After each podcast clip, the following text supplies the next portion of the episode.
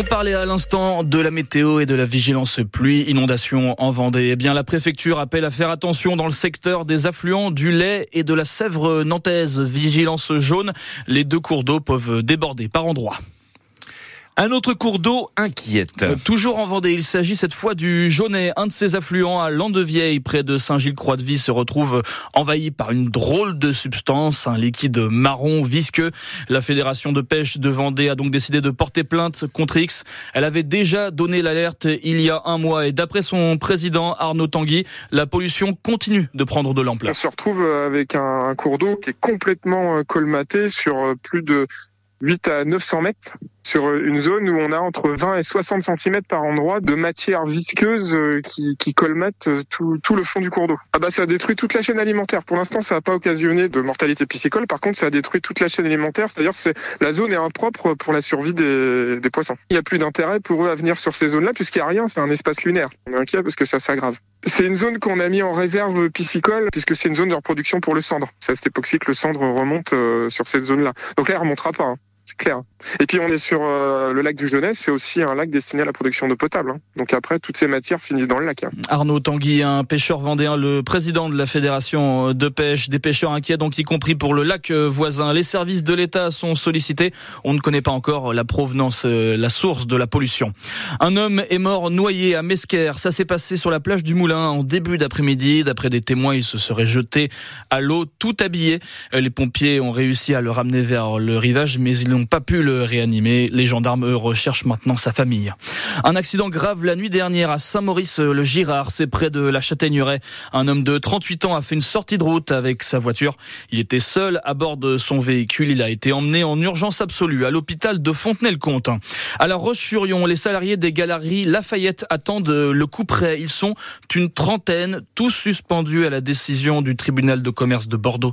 Il examine en ce moment le plan de sauvegarde de 26 magasins du groupe. Quel avenir donc hein, pour les galeries Lafayette de La Roche? Le bâtiment existe depuis 120 ans. C'est une vraie locomotive pour le commerce local. Et les boutiques des alentours, elles aussi, sont très inquiètes. C'est un reportage d'Yves-René Tapon à relire et à réécouter sur francebleu.fr, page Loire-Océan. Une centaine d'agriculteurs bloquent le siège de Lactalis en Mayenne. Des producteurs de lait venus de tout le Grand Ouest à l'appel de la Confédération paysanne. Ils bloquent en ce moment le siège social à Laval, donc depuis le début de l'après-midi, et ils comptent bien encore rester sur place. Les éleveurs réclament notamment une entrevue avec le PDG de Lactalis. Il tape du poing quelques heures après les annonces de Gabriel Attal. Le Premier ministre a sorti toute une série de mesures ce matin. Renforcement de la loi Egalim, simplification des tâches administratives ou encore l'indicateur pour réguler les pesticides qui va être remplacé. Autant d'annonces qui ne suffisent pas, clairement pas pour Mathieu Courgeot. Il élève des bovins en Vendée et c'est aussi le coprésident du collectif Nourrir. Il y a une annonce que l'on salue, hein, c'est euh, la nouvelle loi pour renforcer mmh. Galim, euh, donc qui sera présentée euh, cet été. Ce sera quand même la quatrième mouture depuis 2018. Et donc c'est clairement un aveu d'échec hein, que nous on dénonce depuis longtemps avec nos organisations. même si on partage qu'évidemment mmh. améliorer notre revenu à, à, nous paysans, c'est primordial hein, parce que tout simplement c'est juste anormal qu'il y ait 18% euh, des paysans et des paysannes qui vivent sur le pays de pauvreté. Une annonce qu'on regrette, c'est sur, euh, vous en avez parlé aussi, les pesticides. Hein. on abandonne un indicateur historique euh, qui mesurait l'utilisation des pesticides.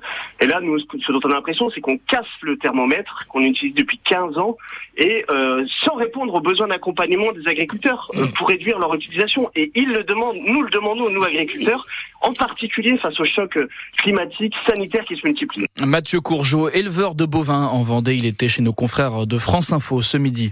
Missak Manouchian entre au Panthéon et dans l'histoire avec un grand H. Une grande cérémonie débute dans un quart d'heure à Paris. Un hommage rendu aux résistants et poètes communistes. Sa femme Mélinée va aussi être panthéonisée, tout comme 22 autres résistants, tous fusillés durant la Seconde Guerre mondiale.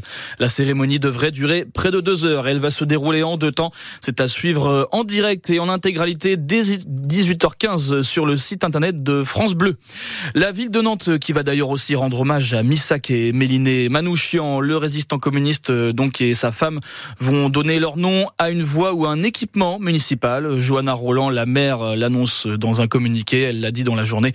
On ne sait pas encore où exactement, ni quand et comment. L'hommage sera rendu. Ça y est, la billetterie de poupée ouvre en grand. Et eh oui, pour 13 des 15 dates du prochain festival, ce sera du 26 juin au 19 juillet l'été prochain. Les places sont à prendre comme toujours en ligne sur la billetterie. Attention, hein, il ne faut mieux pas perdre de temps. Plusieurs concerts affichent déjà complets. Et puis euh, du volet pour terminer ce journal. Ce soir, on est tous derrière les Neptunes de Nantes. Les volleyeuses qui jouent une finale de Coupe d'Europe. Et oui, c'est une grande première. Le compte à rebours est lancé. Ça démarre dans 2 heures à 20 h Les Neptunes qui affrontent les Italiennes de Novara chez elles en Italie. C'est le match aller. Et ce qui est sûr, c'est que ça s'annonce chaud. Hein. Ça va se passer devant plus de 3800 personnes, dont une poignée de Nantais. Et oui, ils sont là aussi. Monique Bernard, la présidente de la section volet des Neptunes. Il y a trois minibus qui ont fait le voyage là, qui sont partis à 4 heures ce matin pour se rendre à Novara et pour encourager les joueuses. Les supporters qui sont partis en Italie, ils sont partis avec euh, les tambours, les trompettes, euh, tout l'attirail de la fanfare. Exactement. Exactement. Pour faire un petit club de supporters là-bas, pour faire du bruit.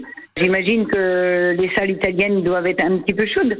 Donc euh, il faut qu'on se fasse entendre un peu et que nos filles se rendent compte que eh ben voilà, on est là aussi derrière elles. Pour gagner, il faudra être à 100%. On n'est pas les favorites, mais tout est possible.